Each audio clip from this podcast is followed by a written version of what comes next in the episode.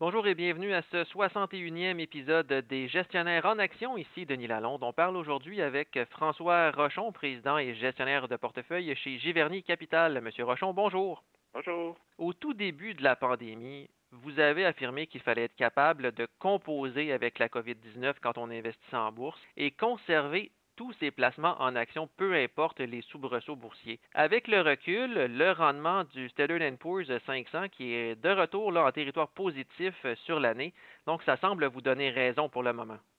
Oui, c'est sûr, euh, l'année n'est pas finie, mais euh, oui, la bourse a rebondi de façon spectaculaire depuis son creux du 23 mars.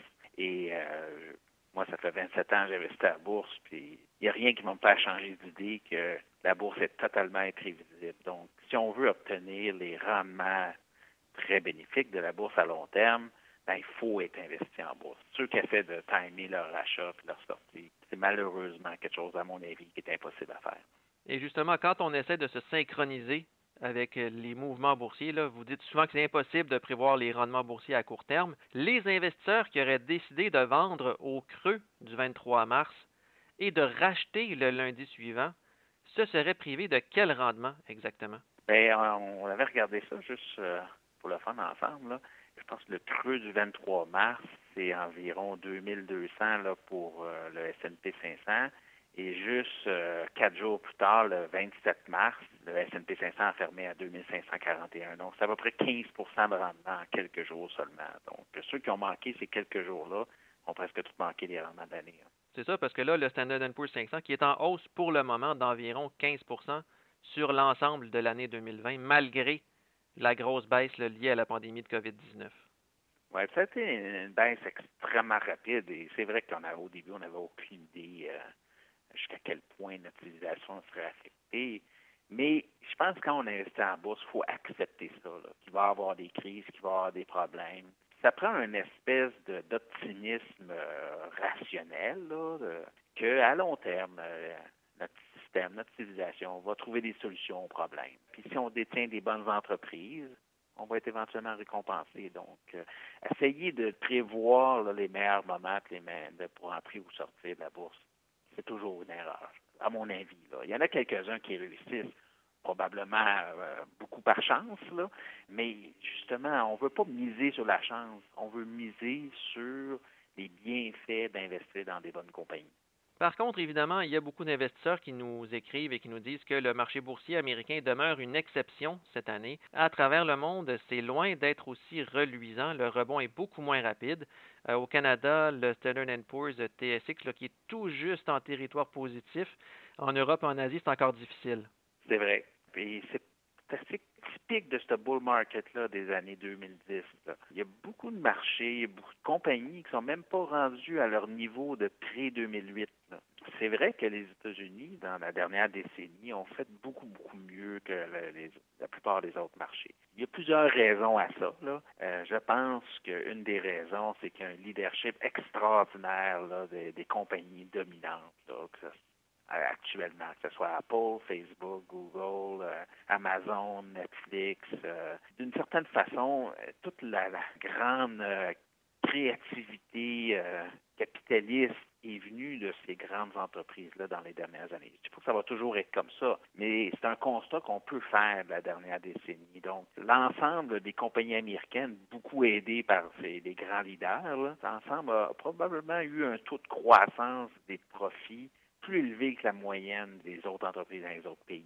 Et aussi, ce qui a aidé, ben, c'est devant ces bons résultats-là, ben, les co-bénéfices sont plus élevés aux États-Unis que dans d'autres pays du monde. Donc, il y a eu cette double combinaison-là d'accroissement des profits un peu plus élevés et aussi d'un accroissement du co-bénéfice un peu plus élevé que les autres.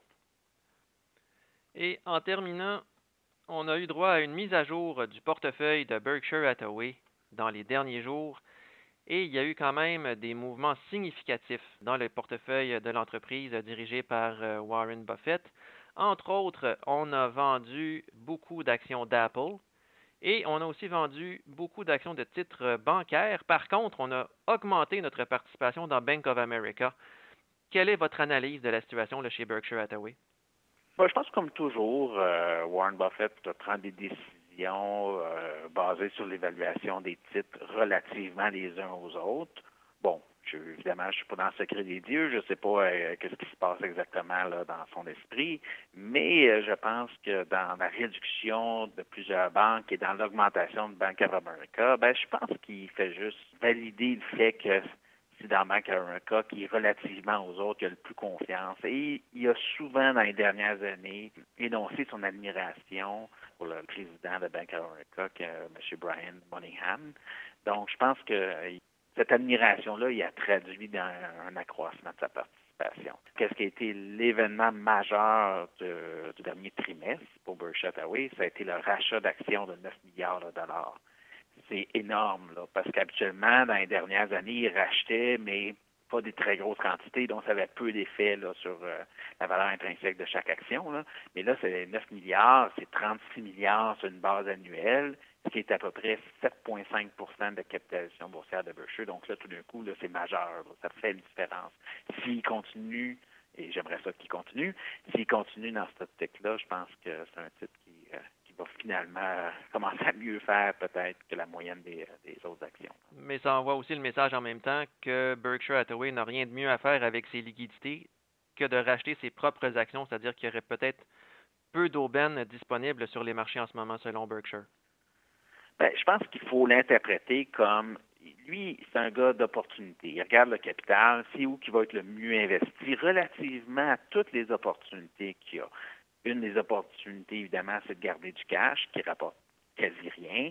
Et c'est aussi euh, acheter d'autres compagnies listées à bourse. Et c'est aussi, euh, parmi les opportunités possibles, de racheter ses propres actions. Mais je pense qu'il envoie un message comme relativement à toutes les autres euh, options qu'il y a devant lui, l'action de Berkshire semble celle la plus attrayante ces jours-ci. Je vous remercie beaucoup, M. Rochon. Ça fait plaisir.